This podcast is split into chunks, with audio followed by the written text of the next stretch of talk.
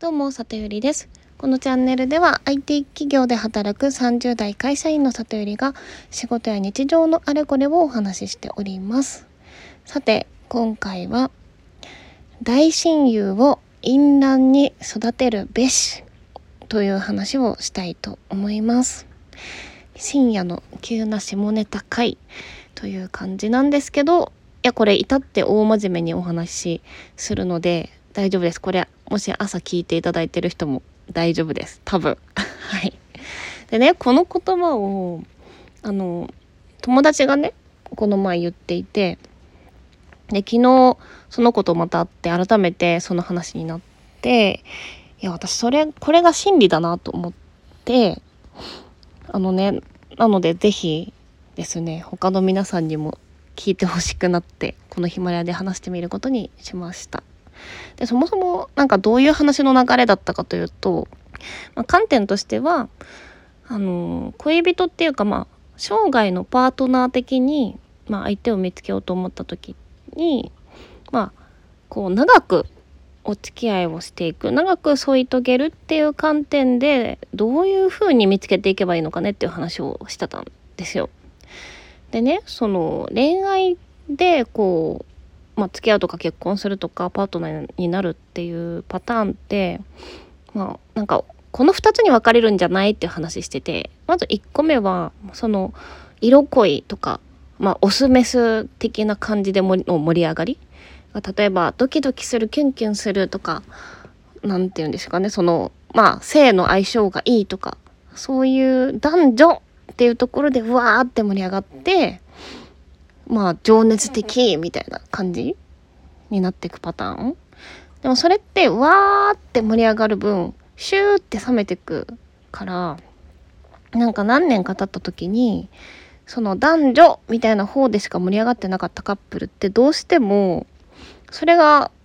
そういう性のつながりみたいのが薄くなってた時にあの2人でじゃあこう楽しく一緒にいられるのかっていうとちょっとまあ弱いと。だからそれってどうしてもしどうしてもそういう観点で盛り上がっていくとしぼんでいくものだよねって話をまずしてました。じゃあもう一個のパターンがどういうふうにどういうものかというとあのお友達カップルみたいなとかビジネスパートナーカップルみたいな感じですかね。その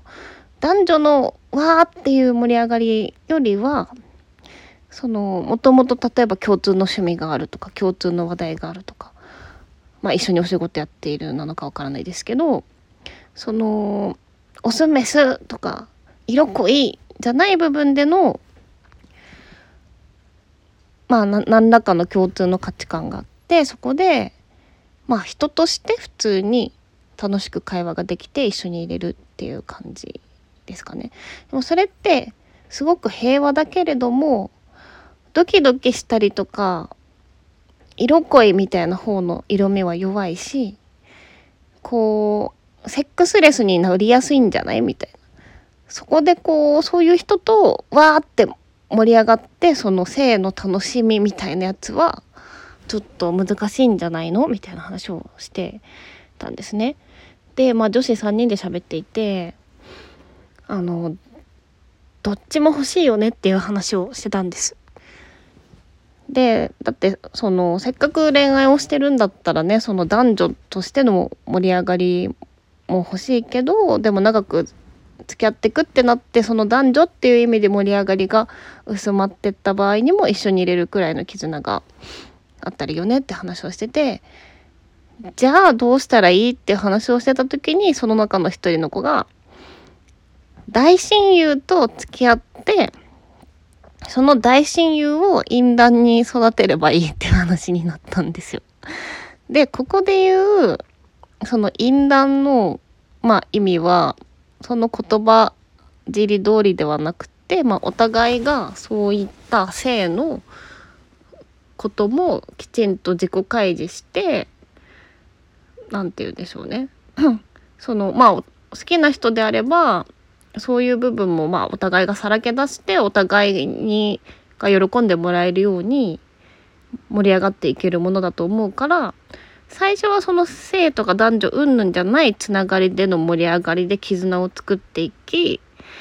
でそこからお互いがその男女としてのなんでしょうねそのつながりを上乗せすれば男女っていうところがまあわかんないですけど5年とか10年経って薄まったとしてもベースの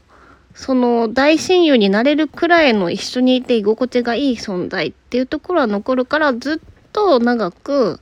一緒にいられるんじゃないかっていう話でございます。はい。で、私それを聞いて目から鱗って思ったんですよ。はい。で、まあもともと私友達から恋人になるパターンが多いので、なんかその男女として過ごしてる時間よりも、まあ、普通にご飯食べて話どういう話ができるかみたいなところがあのすごい大事だなって思ってたりしたんですけどいやめっちゃなるほどなって思いましたね。皆さんどうでしょうか？でその彼女が、まあ、その大親友っていうところもまあ一個ポイントなのかなっていうふうになんか言って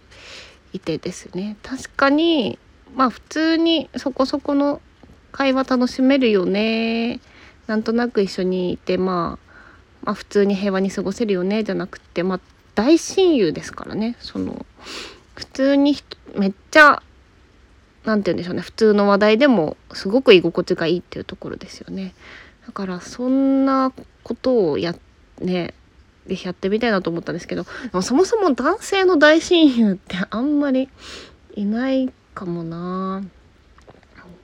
どうなんでしょうね。男女に